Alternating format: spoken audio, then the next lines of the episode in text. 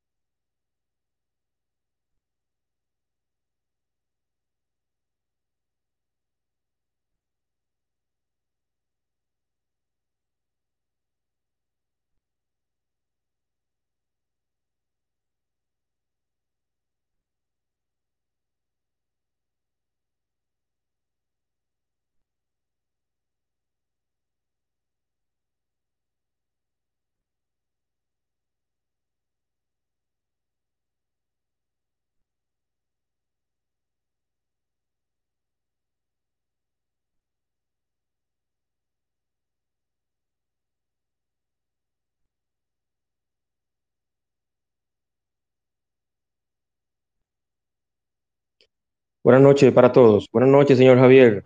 ¿Me escucha? Sí, claro que sí. Un placer estar aquí, Juan.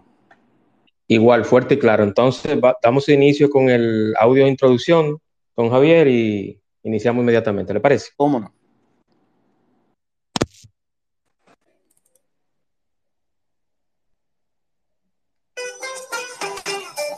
Espacio dinámico e interactivo, donde tratamos temas muy interesantes y de crecimiento personal. Así es, el espacio de Juan Manuel. De lunes a viernes a las 8 de la noche por aquí, por Twitter. No te lo pierdas, síguenos en todas nuestras redes sociales como arroba carboneljuan. Te esperamos.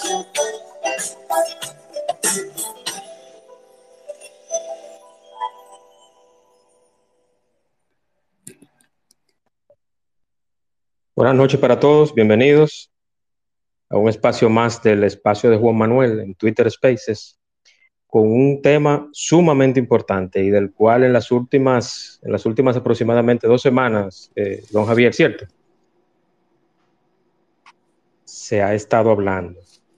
Y es sobre la resolución del trabajo doméstico en República Dominicana, con el señor Javier Astacio, que es abogado laboralista y también profesor en la Pucamay, Pontificia Universidad Católica Madre Maestra. Yo quiero darle la bienvenida al señor Javier y Javier, este espacio es suyo, adelante.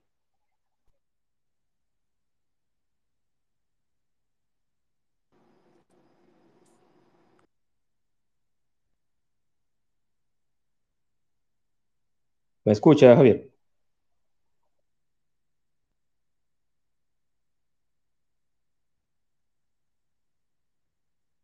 En lo que se ajusta el micrófono, el audio del señor Javier, quiero recordarles que ya estamos en Spotify. El espacio de Juan Manuel, como Juan Manuel, está en el área de podcast y estamos acá en Spotify y también el espacio llega gracias a la firma, la firma by James Reynoso.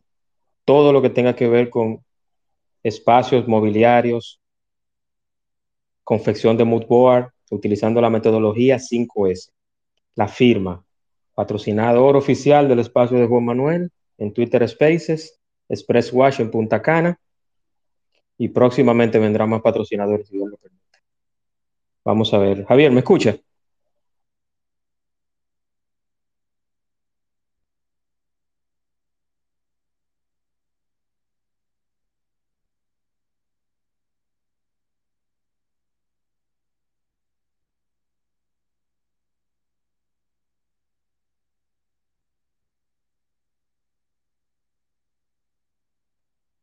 ¿Me escucha, Javier?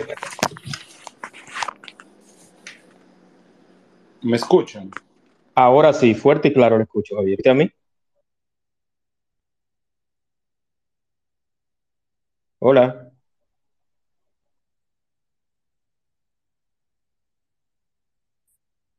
¿Me escuchan? Póngame un dedito si escuchan bien mi voz. Eh, aparentemente el señor Javier tiene un problemita con el audio. Vamos a ver, vamos a ver. Vamos a ver. Mientras tanto, mientras tanto, se escucha bien, me dicen por acá. Mientras tanto, les recuerdo que los espacios están ya en Spotify.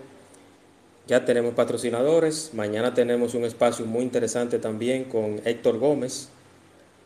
Va a traer su trayectoria al, al espacio de Juan Manuel. Y también vamos a hablar de todo el tema de deporte a nivel general. Clásico Mundial, Lidón y todo lo demás.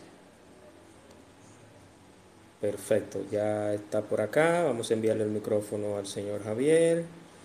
Javier, ya le envié el micro, acepte. Ahora sí, ¿me escucha, Javier? Sí, ahora sí. Disculpen el inconveniente. No, es que los programas en vivo pasa eso. Es correcto.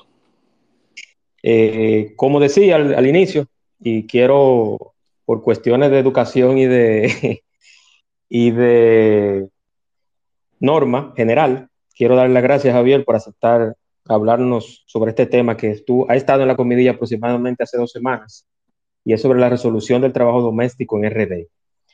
Entonces, yo quiero que dentro de su, dentro de su expertise nos hable un poco de cómo inició todo esto y a qué altura de la resolución estamos y, y todo lo demás. Bienvenido, Javier.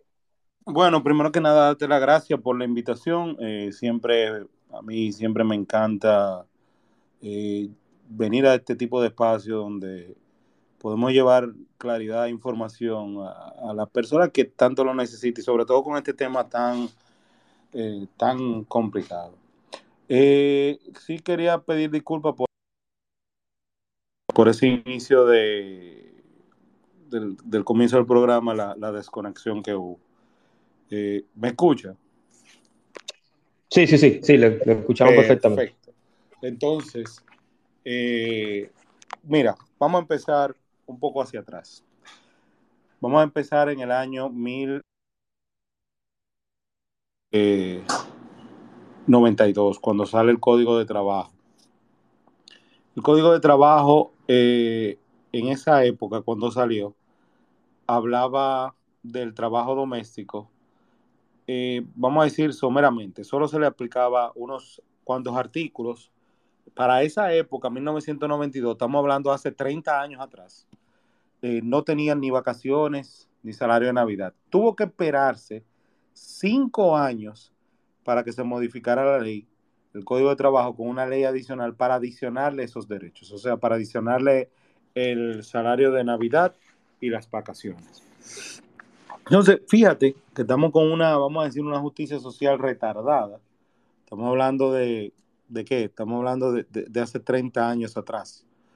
Entonces, en el año eh, 2011, la OIT, la Organización Internacional de Trabajo, dicta el convenio 189 eh, sobre trabajo doméstico. Eh, lo dicta y ahí en el 2000, eh, en el 2000 13 nosotros ratificamos el convenio y a partir de ahí entra en vigor en el 2015. O sea, hace siete años atrás que este convenio, vamos a decir, entró en vigencia total aquí en República Dominicana. Y de acuerdo a la constitución, cuando uno ratifica un convenio, cuando los países ratifican, nosotros ratificamos un convenio, pues este adquiere rango de ley a nivel constitucional. Es decir, que está por encima del Código de Trabajo y esa es una de las discusiones que se ha tenido. sobre eh, la aplicación o no directa del convenio.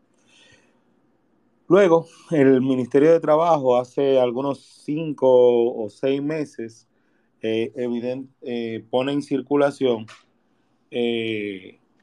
un borrador de resolución del trabajo doméstico. Este borrador se puso en consulta pública y ahí vamos a decir que todo el mundo pudo participar, todo el mundo pudo llevar sus, sus, eh, sus inquietudes. Y fueron más de cientos y picos de correo que llegaron, vamos a decir, a un correo que se habilitó. Entonces, luego de esas consultas públicas, de ser analizadas, eh, de trabajar conjuntamente con el MEPIP, eh, que el Ministerio de, Economía, Planificación y Desarrollo y un sinnúmero más de instituciones, luego de que el Comité Nacional de Salarios se juntó tanto con empleadores como con trabajadores, por ejemplo. Eh, luego de que el Consejo Nacional de la Seguridad Social se, se, se reunió y dictó, vamos a decir, la resolución también que dictó adecuando a, vamos a decir, a las trabajadoras domésticas a un plan piloto, trabajadores domésticos, a un plan piloto para incluirlos en la seguridad social. Ahí es que el jueves pasado el Ministerio de Trabajo, el Consejo Nacional de la Seguridad Social y el Comité Nacional de Salario, que también dictó una, una, una resolución estableciendo un salario mínimo para las domésticas, pues salen estas tres resoluciones al conjunto a la opinión pública. Y a partir de ahí, vamos a decir que eh, estas van a entrar legalmente hablando en tres meses. Eh, prácticamente estaríamos hablando a principios de diciembre y a partir de ahí, a partir de ahí, eh, vamos a decir que entrarán en efecto todas las regulaciones. Sé que hay mucho, vamos a decir, inquietudes y aquí estamos para, para respondérselas. Perfecto, gracias Javier. Yo tengo la primera inquietud y, va en base que ya en intervenciones anteriores suyas, ya usted lo ha, lo ha expresado. Por ejemplo, en 12 y 2, en el programa de radio que tienen Sergio Carlos y Karina, usted habló resumido, pero fue muy, fue muy directo con, con parte de esta resolución. Y yo tengo una pregunta. Las trabajadoras domésticas que luego más adelante yo le voy a hacer una pregunta de, un estimado amigo que está en Twitter y también comunicador sobre el término de doméstica. Pero vamos a empezar con la pregunta mía y es, las trabajadoras que trabajan, valga la redundancia, con dormida en las, las diferentes casas, eh, ¿cómo se manejará eso o qué dice la resolución sobre ese tema? Mira, la resolución eh, establece una jornada laboral de ocho horas y 44 horas a la semana, 8 horas diarias y 44 horas a la semana. Entonces, en ese, en ese, vamos a decir, en esa, en esa tesitura, bueno, pues eso se va a manejar de la siguiente manera. Usted tendrá como empleador que llegar a acuerdo con su empleada doméstica de cómo van a prestar esas ocho horas. Porque evidentemente no son ocho horas eh, que puede ser vamos a decir, corridas, como un empleo normal, que te dan una hora de comida, sino que entre ambas partes la resolución establece, se pueden acordar, se pueden acordar eh, horarios de trabajo. ¿Qué decir? Por ejemplo, una familia, no la, generalidad, pero una familia padre, madre, eh, o sea, cual sea eh, la formación familiar, y los hijos generalmente salen a las 7 de la mañana, por ejemplo. Ambos se van a la escuela, unos se van a la escuela, otros se van al trabajo. A veces vuelven a las 12 del mediodía, a veces, como hay tanda extendida, por ejemplo, los niños regresan a las 5 de la tarde. Pues evidentemente, usted puede cuadrar con su trabajador doméstico, su trabajadora doméstica, que inicia a las 7 de la mañana, por ejemplo, ayudando a organizar a esos niños para ir al colegio, con la merienda, con el desayuno, ayudando a cambiarlos, etcétera. Y, por ejemplo, termine su jornada, vamos a decir, su primer horario a las 9, 10 de la mañana luego de recoger la casa. Luego que vuelva a trabajar eh, a las 12 o a la 1 para hacer la comida, dependiendo de la hora que lleguen. y se retire, vamos a decir, a las 3 y luego venga y ayude en la cena. Ahí se completarían las 8 horas. Un ejemplo.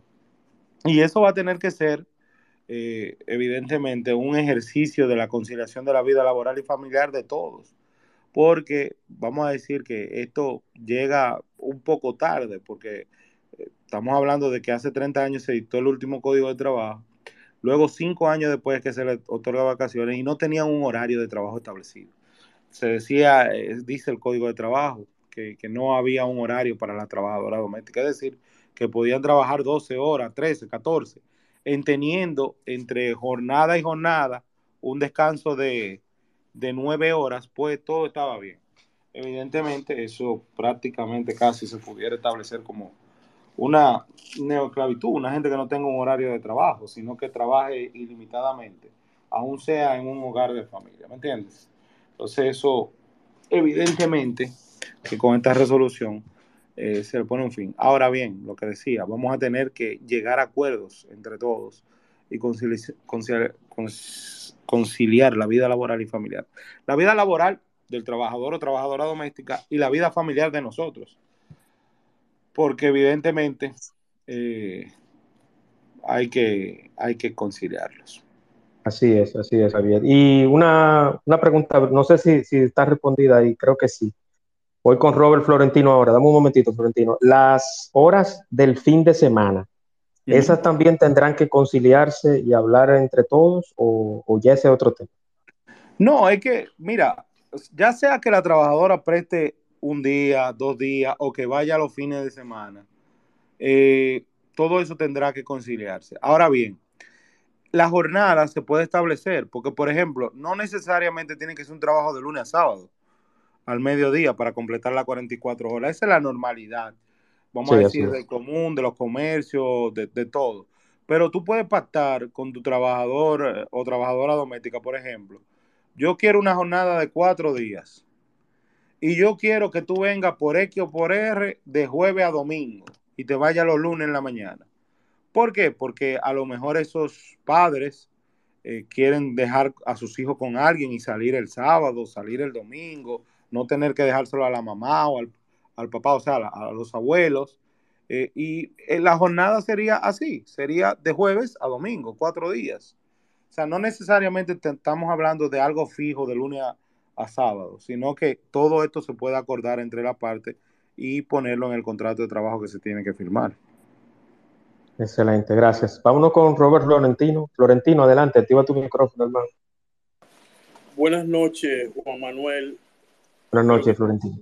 Javier, buenas noches, gracias por tu orientación. Buenas noches, hermano. Y buenas noches a todos los amigos oyentes. Un abrazo virtual. Javier, yo tengo una inquietud y quiero decir algo rápido de por inquietud.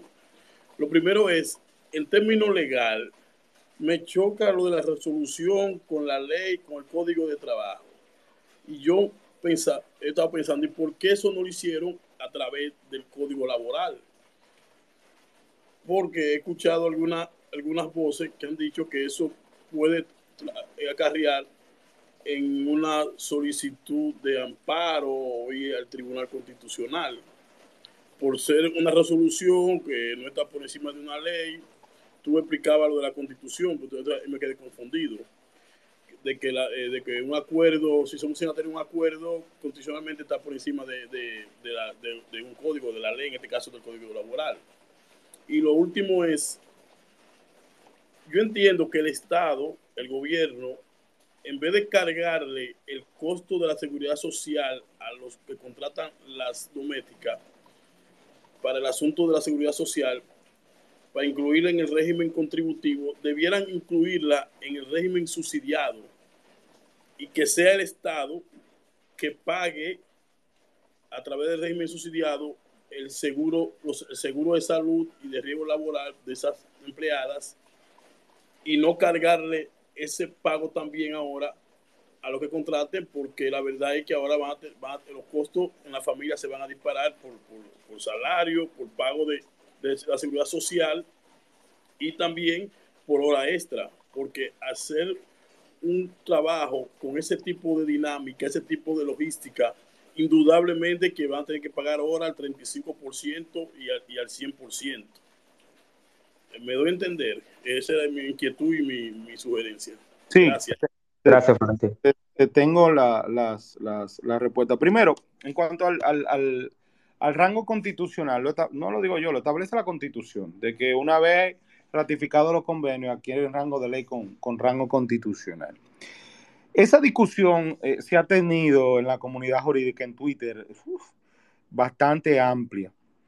Y te, te, te, te indico que eh, cheques eh, mi Twitter eh, y el último tweet que subí con unas eh, palabras de, del profesor Rafael Alburquerque. Yo lo voy a, perdón, eh, Javier, yo lo voy a poner encima aquí en este espacio. Va a estar arriba ese tweet. Yo lo voy a buscar para que todos lo lean. Ok. Continúe, perdón. Eh, entonces, eso es un video de unas declaraciones que dio el profesor Alburquerque esta mañana en el programa Uno más Uno. Eh, evidentemente, ese es mi criterio, ese es el criterio que, que dije aquí, pero venir de ya de, vamos a decir, una autoridad en derecho laboral, miembro del comité de expertos, que solo son 18 a nivel mundial, expertos en derecho laboral de la OIT, que se renueva cada tres años, pues evidentemente le da más eh, importancia. No es que mi palabra no valga y mi criterio no valga, pero cuando es aupado, vamos a decir, por el profesor Alburquerque, el laboralista más internacional dominicano, pues adquieren otro rango, otra relevancia. ¿Y qué dice el profesor Alburquerque? Dice lo mismo que digo yo. Que el convenio establece que puede ser adecuado mediante los mecanismos que otorga la legislación nacional. Y uno de los mecanismos que otorga la legislación nacional, evidentemente, es las resoluciones que puede dictar el ministro de Trabajo para ac acordar, vamos a decir, las relaciones laborales. Recordemos aquella resolución, la 007, que era la que nos enviaba a todos a, la casa cuando inició la pandemia. Eh, eso por un lado. por otro lado, Robert, y todavía tú tienes de hablante, estaba sacando un papel para anotar tus dos preguntas, pero se me olvidaron. Si me la puedes repetir, te lo agradeceré, porque no me dio tiempo a... Sí, La última, ah, bueno, continúa. Sí. decía, Ah, ya recordé, seguridad social. sí, y que, ¿Y cuál otra? no, ajá, va a la seguridad social porque ese emine- eminente que a los que contraten esas, esa, ese tipo de trabajo a la trabajadora doméstica, se, eh, los costos se le van a disparar por asunto ya de salario, Ajá. por asunto de pago de hora extra, porque por el tipo de trabajo que es, es eminente, que tendrá que pagar ahora al 35% y al 100% de hora extra. Ajá. Sí. Y, y entonces yo decía que el Estado debiera ahí entonces entrar y esas trabajadoras llevarla al régimen de la seguridad, al, al, al régimen, eh, al régimen de seguridad eh, subsidiado que paga el Estado y no al régimen contributivo, porque entonces va a ser una, carga más en términos económicos para que contraten las empleadas. Te explico. Mira, en cuanto a la seguridad social, esto es un, pro, esto es un programa piloto que va a entrar en 90 días. Eh, pero evidentemente tú dices, sí, va a tener una carga de 571 pesos. Eh, Que el Estado, esto está en el contributivo subsidiado, que el Estado a lo mejor lo pudo subsidiar, bueno, sí. Pero te, te explico que se buscó, vamos a decir, el mejor sistema posible cuando se hicieron los estudios. eh, se llegó a esa, vamos a decir, a esa, a esa solución. Entonces, eh, con 571 pesos, que es lo que debemos de, de entender aquí, tú vas a tener al trabajador o trabajadora doméstica registrado en la seguridad social. Pero ¿con qué ventajas, Robert? Si esa trabajadora doméstica de tu casa tiene un accidente, por ejemplo, llegando a tu casa, pues esa trabajadora doméstica que ya tú la tienes inscrita en la seguridad social va a tener cobertura de riesgos laborales. ¿Y qué va a pasar ahí? El seguro de riesgos laborales le va a cubrir ese accidente por completo. Toda la medicina que necesite, la hospitalización, todo, todo se lo va a cubrir completo. Entonces, ¿qué, qué logramos con eso? 571 pesos que va a aportar el empleador, 28 que va a aportar el trabajador y 261 que va a aportar el Estado. ¿Qué logramos con eso? Que las trabajadoras domésticas tengan un seguro acorde, digno y decente, como se lo merecen siempre, porque siempre han trabajado y han hecho un trabajo igual que cualquier otro. Eh, entonces, no solo le va a cubrir eso, sino que también van a tener licencia. Si se enferma, tiene licencia. ¿Qué pasa ahora si una trabajadora o un trabajador doméstico se enferma? Tiene que vivir de la beneficencia, vamos a suponer, de la casa de familia. Si le pasa algo, cualquier cosa. En este caso, cuando estemos inscritos en la seguridad social, pues la seguridad social asumirá todo eso. También van a tener pensiones solidarias, van a tener a sus dependientes, van a poder hasta servicios odontológicos, tienen mejores medicinas que nosotros porque tienen 5 mil pesos de, de medicina sin pagos, sin el 30% que tenemos nosotros, y un sinnúmero de beneficios más en ese piloto de la seguridad social, que evidentemente va a ser más beneficioso para el empleador que incluso hasta para la misma trabajadora. O sea, es beneficioso para la trabajadora, pero cuando digo más beneficioso para el, el empleador es que no va a tener que asumir unos riesgos que asumía anteriormente. O sea, por ejemplo, van a tener licencia de maternidad usted no va a tener que pagarle a su empleada si se va no tenía que hacerlo, pero tampoco va a tener que hacerlo ahora, pero sí la empleada va a tener eh, ese subsidio y el subsidio por lactancia. Todo ese tipo de cosas ayudan eh, al empleador. Y en cuanto a las horas extra, evidentemente sí,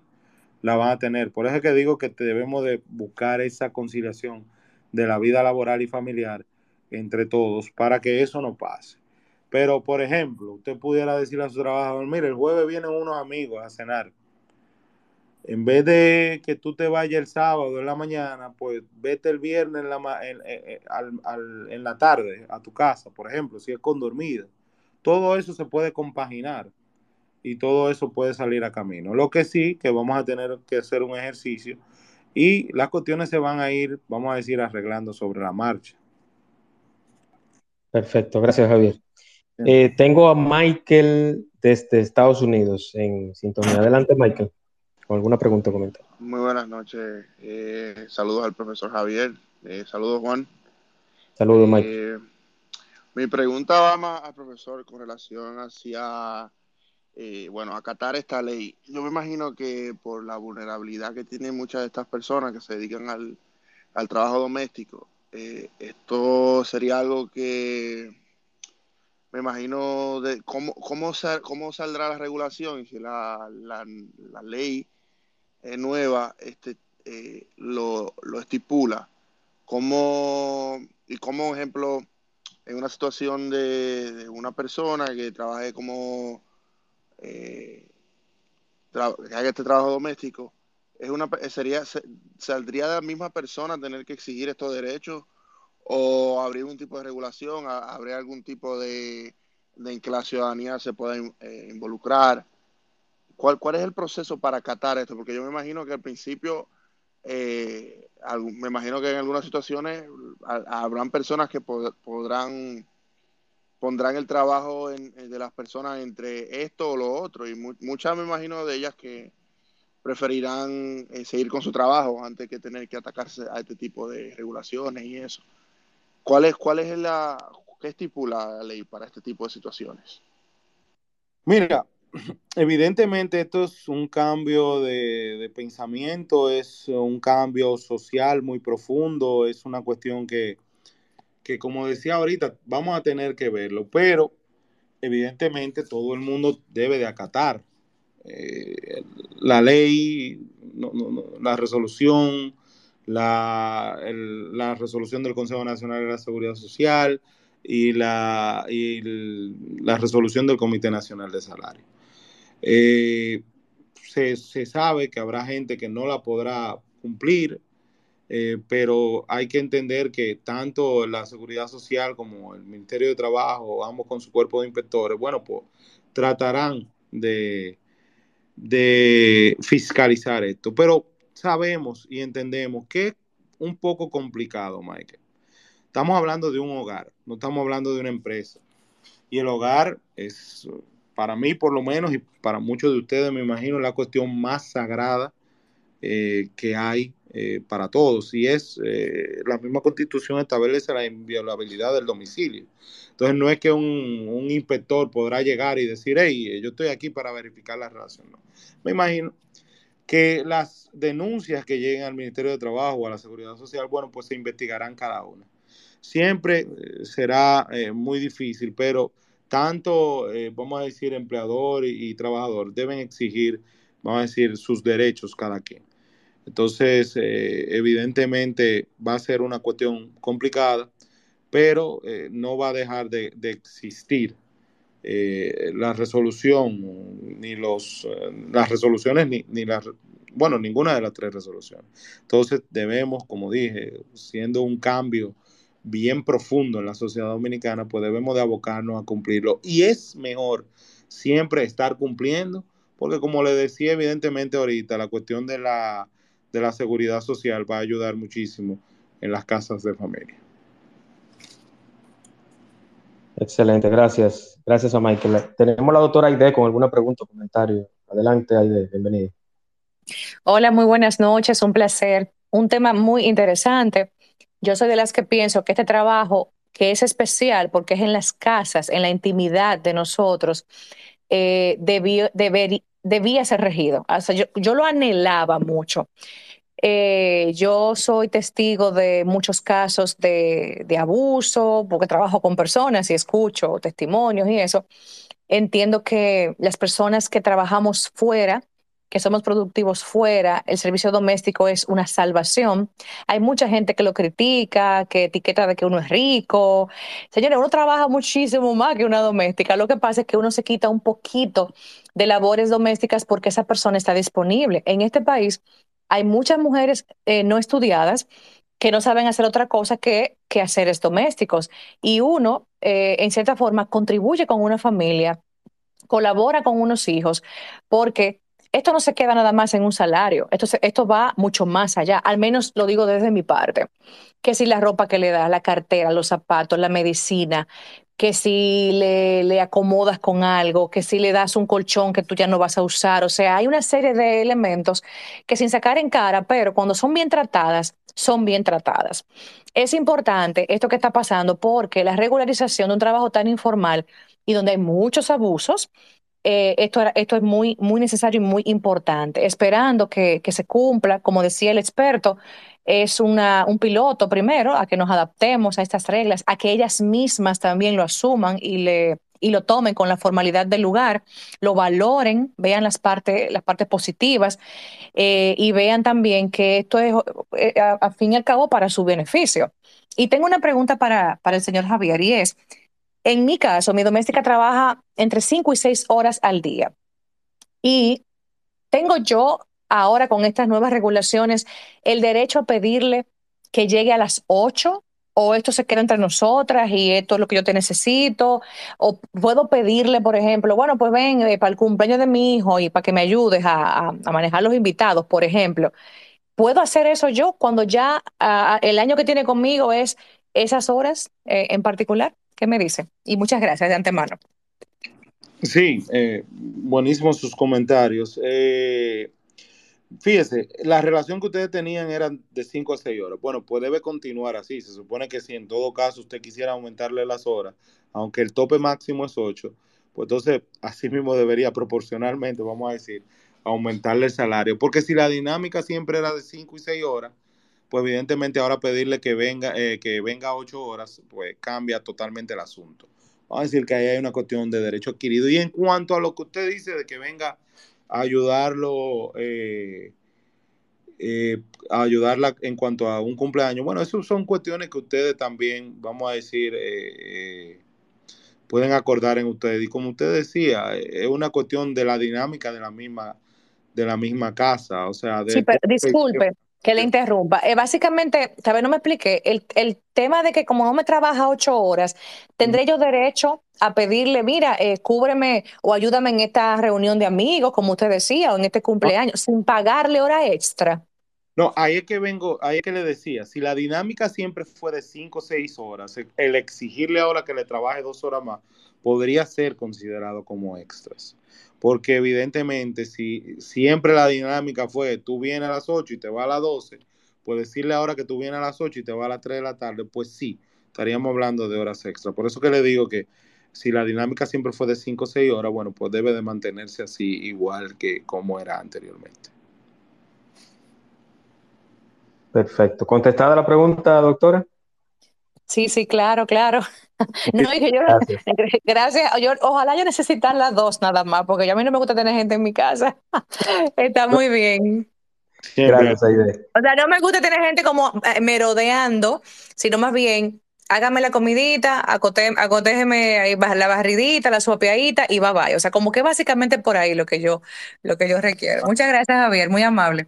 Gracias, Aide. Me gustó lo último de Javier y no lo del señor Javier porque me sentí un poco viejo ahí. Pero... La única Respeto, Javier, diplomacia. Gracias, gracias. Tengo a Francisca Rosario con alguna pregunta o comentario. Adelante, Francisca, activa su micrófono y bienvenida. Buenas noches. Estoy un poquito, eh, la batería baja por si acaso se me cae la, la pregunta.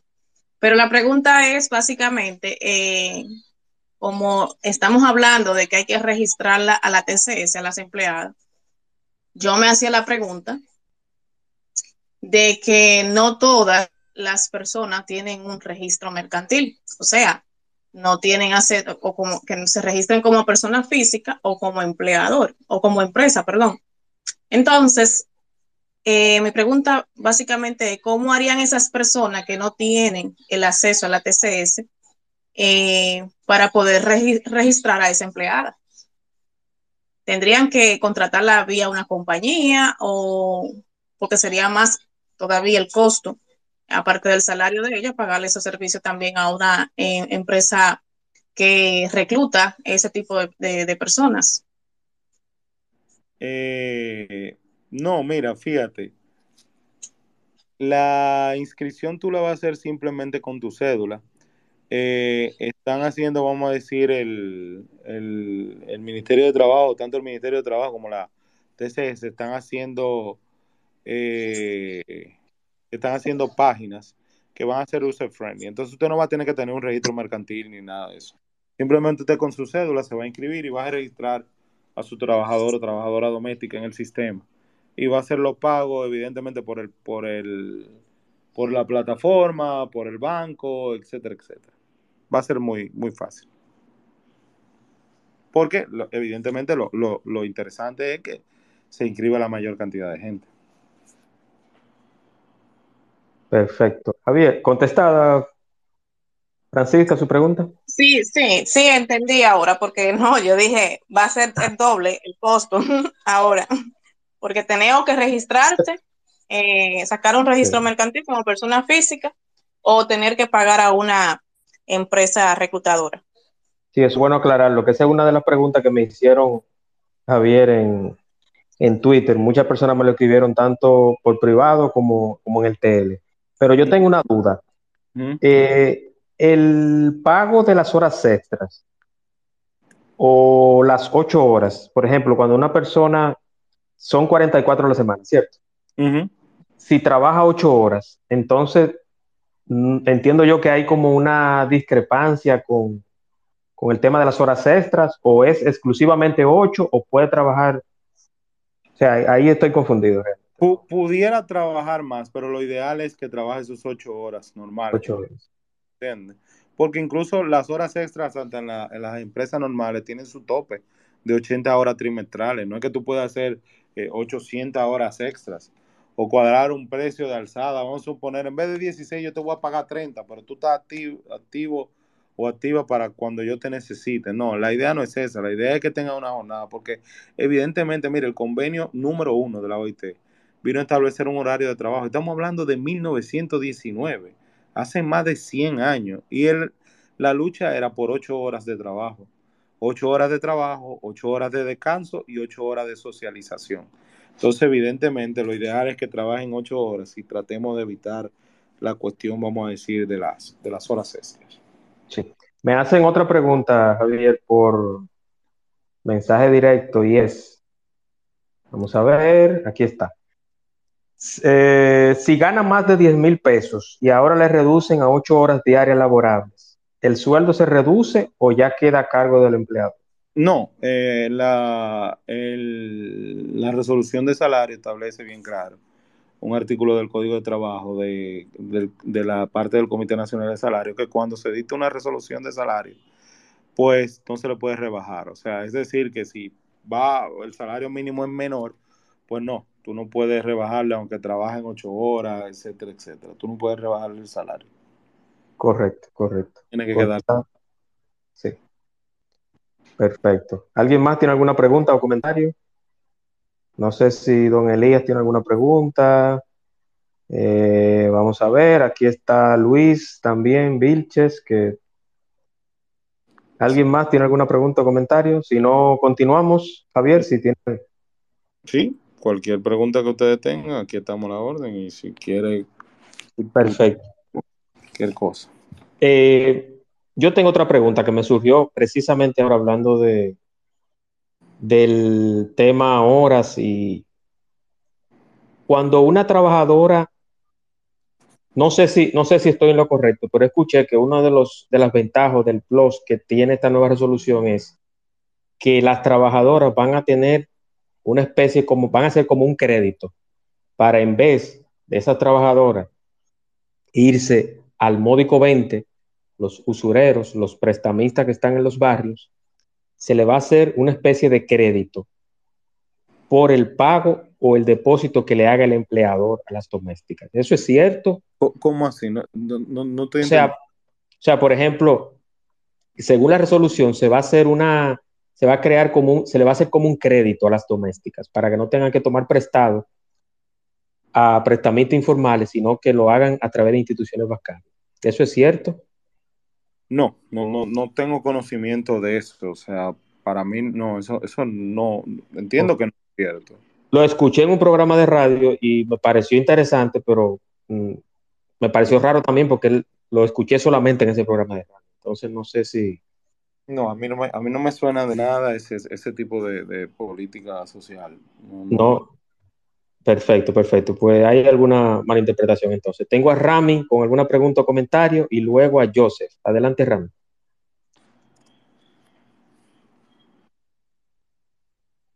Frente al tema, son muchas las ideas que a uno le llegan para ver cómo se coordina esa parte.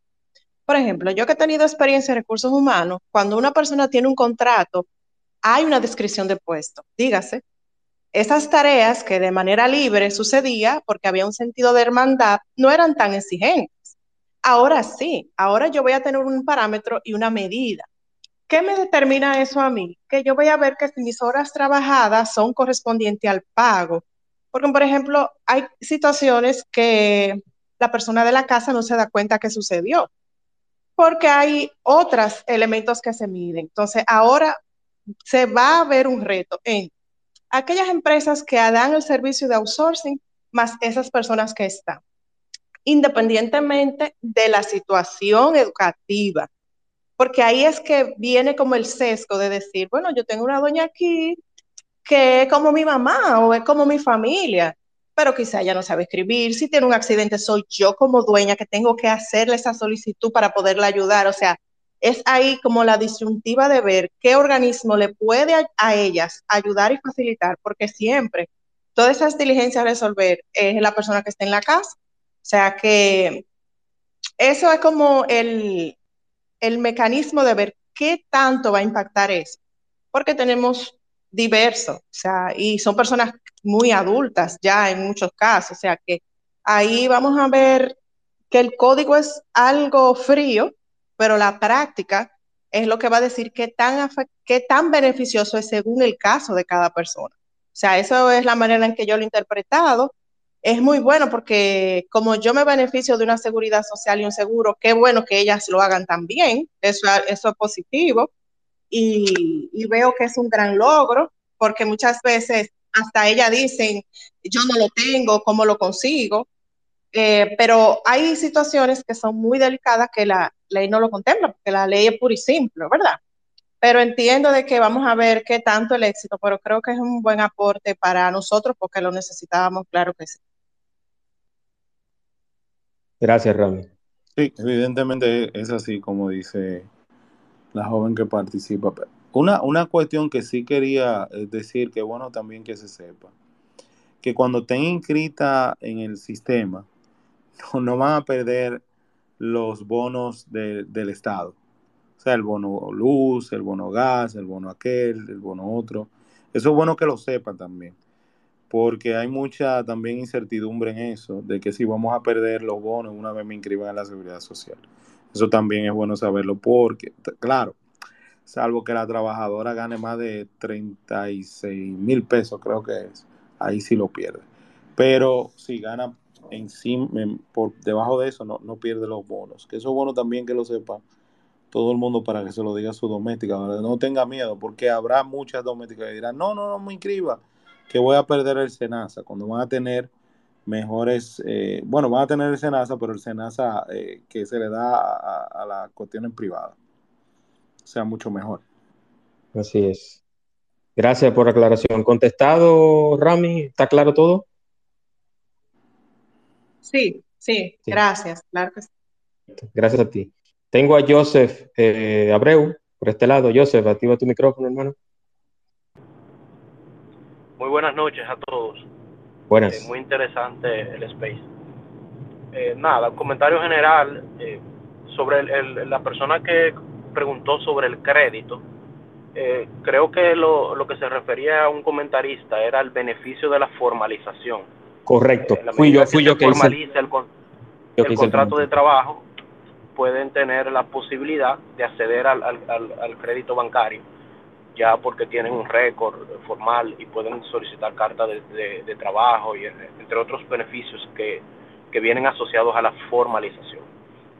Y ya sobre comentarios generales de este proceso de formalización del, de- de- del trabajo doméstico en general, eh, que amplía ya lo que disponía el Código de Trabajo, eh, la parte aquí fundamental, entiendo yo, es la seguridad social, es la parte que viene a dar como eh, el punto de, inflexión de esta relación de trabajo. Yo no lo veo tanto por el tema del horario ni por el tema del salario, porque primero el salario mínimo establecido está muy mínimo. De hecho, es muy poco probable que, a menos que sea en el interior del país y por horas específicas, que se consiga alguien en 10 mil pesos. O sea, el trabajo está muy por debajo de lo que es el mercado. Y esa es la otra regulación que tiene esta relación de trabajo, el mercado. Independientemente de lo que establezca la resolución, nadie te va a trabajar por 10 mil pesos. El, el otro tema es el, tema del horario de trabajo. Tenemos que entender la dinámica también de la relación de trabajo, del trabajo doméstico, que es una relación de confianza.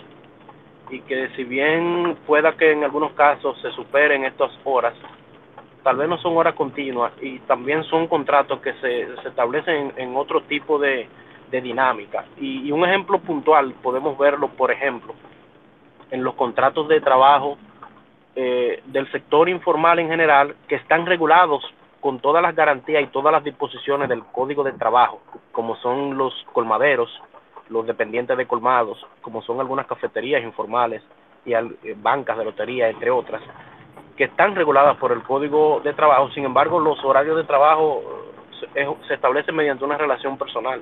Lo que esto va a venir a, a- a delim- a- a delimitar es que no haya abusos y que en caso de que haya, la persona tenga una garantía legal sobre la cual reclamar. Pero aquí el punto especial que nosotros entendemos vamos a valorar es el- la inscripción en la TCS y todos los beneficios que trae de mate- en materia de riesgo laboral, en materia de eh, subsidio por enfermedad común, en materia de subsidio por maternidad. No me quedó claro si el seguro podía, podía cubrir, aunque sea con un pago adicional, los dependientes de las personas. La resolución no lo, no, no lo especifica o no lo leí.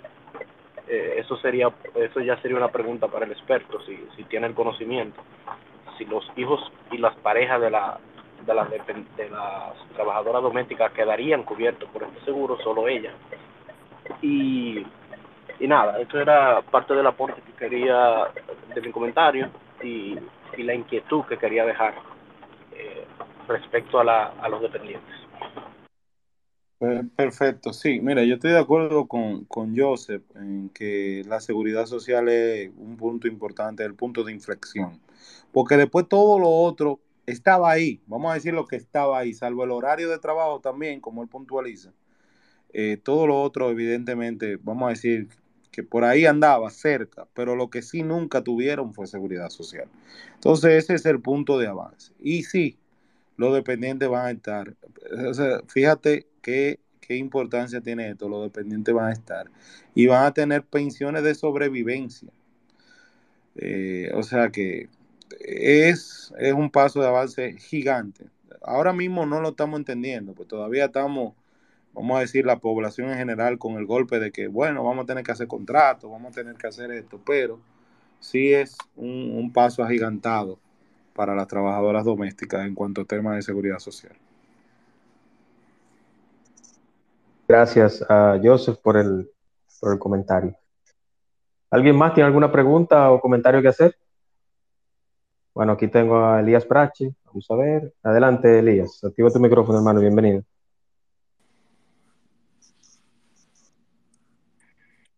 Elías sigue como oyente, parece. Ya, ah, ya, ya, excusan, alguna vez se hace, hace un delay. Buenas noches a todos. Eh, yo quería puntualizar la parte eh, que dijo eh, Suárez, Astacio, sobre como el shock. Lo siempre que hay cambios, las personas reaccionan, vamos a decir, con escepticismo o enfrentando el cambio. Eh, en este caso, realmente eh, eh, existe un cambio en la forma que en lo adelante se gobernarán las relaciones de las, del servicio doméstico con sus empleadores. Y como nunca lo habíamos hecho, pues nosotros, natural, el ser humano naturalmente dice, como muy bien dijo Suárez Astacio, qué cosa, ahora tengo yo que pagar TCS, hacer el contrato, qué sé qué. Lo que hay que hacer es un poquito empático y, eh, eh, tener la capacidad de entender que tú lo que estás haciendo es beneficiando a esa persona que tanto te ayuda en la casa, ya sea como una, por, justicia o incluso por amor, en el caso de, las personas que ya lo tienen con, tienen esas relaciones con alguien que es como su familia, que eso no, nos ha pasado a muchos, ¿no? Entonces, yo creo que la base central de la confusión, y de un poco de disgusto y de y ahora cómo yo voy a pagar, pero si nada más trabaja cuatro horas, tengo que pagarle 10 mil.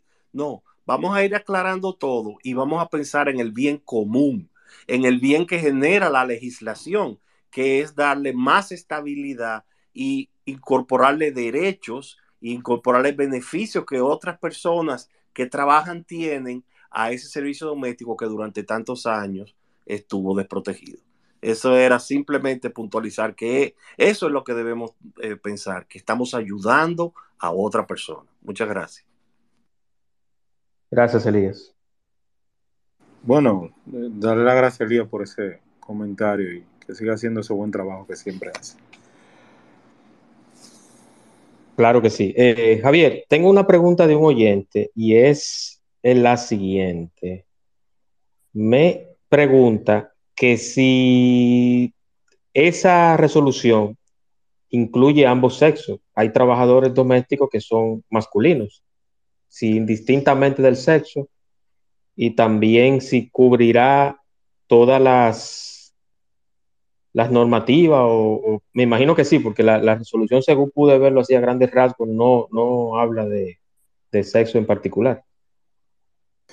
Sí, eh, evidentemente para, para ambos sexos, sexos eh, hombre y mujer, porque hay choferes, hay jardineros, hay chef, eh, y así como hay chef, hay nanas, eh, un sinnúmero de cosas. Entonces sí, evidentemente sí es para, para todo el mundo. Correcto, excelente. Contestada entonces su pregunta, oyente. Delmis, Delmis tiene alguna pregunta o comentario, adelante, activa tu micrófono y bienvenida. Sí, gracias. Buenas noches. Solo eh, quisiera como acotar algo y es cuando escuché hace un rato que decía que debemos de ayudar, eh, de ayudar con aceptar esa resolución del trabajo doméstico que, que recientemente el Ministerio de Trabajo derogó, ¿verdad? Yo no lo veo como una ayuda, yo lo veo más bien es como un derecho. Solamente quería puntualizar eso. Así es, un derecho conculcado durante muchísimos años. Así es, así es. Gracias, Delmi, por el comentario. ¿Alguien más tiene alguna pregunta o comentario? Aparentemente no. Quiero recordarles que estamos en Spotify. Ya tenemos casi todos los espacios allá arriba, en Spotify, en el área de podcast. También los espacios de Juan Manuel llegan gracias a la firma. La firma by James Reynoso. Todo lo que tenga que ver con mobiliario, inclusión de apartamentos, soluciones, el mood board, todo lo que tiene que ver con espacio, listado de materiales, diseño de mobiliario, todo, todo absolutamente con la arquitecta James Reynoso, 809-889-2127, la firma. Este espacio llega gracias a la firma, patrocinador oficial del espacio de Juan Manuel. Javier, si bien es cierto que tenemos ya la resolución y en 90 días estará ya hábil? ¿O cómo es el proceso? Luego de los 90 días pasará a ambas cámaras y luego aprueba el Ejecutivo, como normalmente se hace con las leyes, o, o no pasará ese proceso?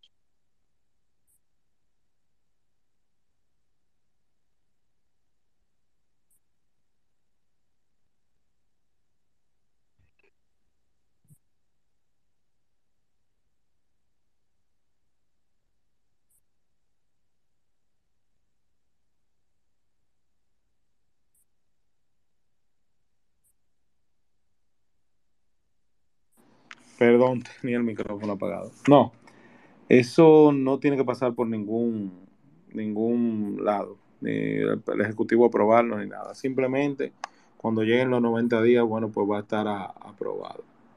O sea que no, no necesita más nada. Simplemente para los 90 días que se dieron, que evidentemente van a ayudar bastante, eh, porque de aquí a allá se harán varias campañas de concientización eh, y eh, se establecerán la, la plataforma y la cosa donde las los, los empleadores y los trabajadores podrán subir inquietudes y demás y también cargar a los empleados en la seguridad social y en el Ministerio de Trabajo.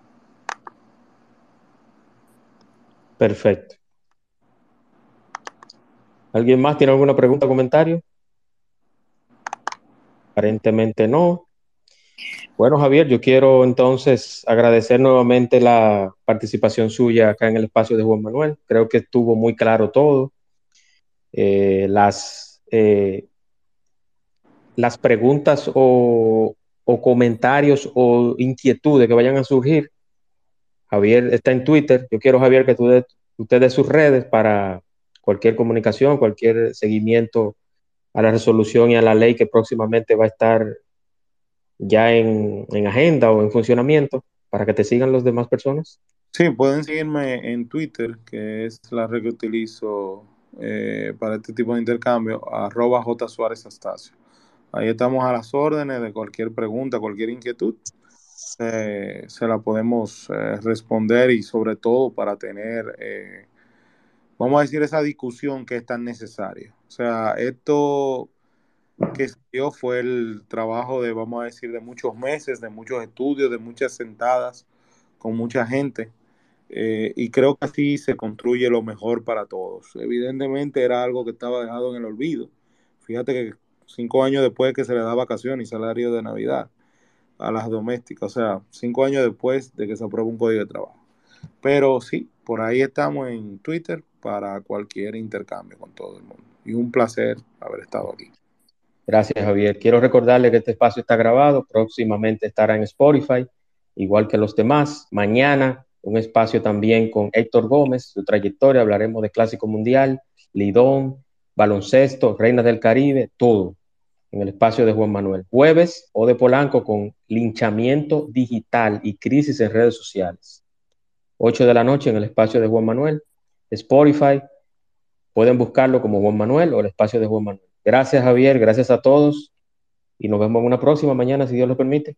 Siempre a la. Un abrazo.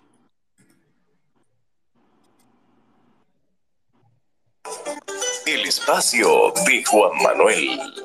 temas interesantes y de crecimiento personal.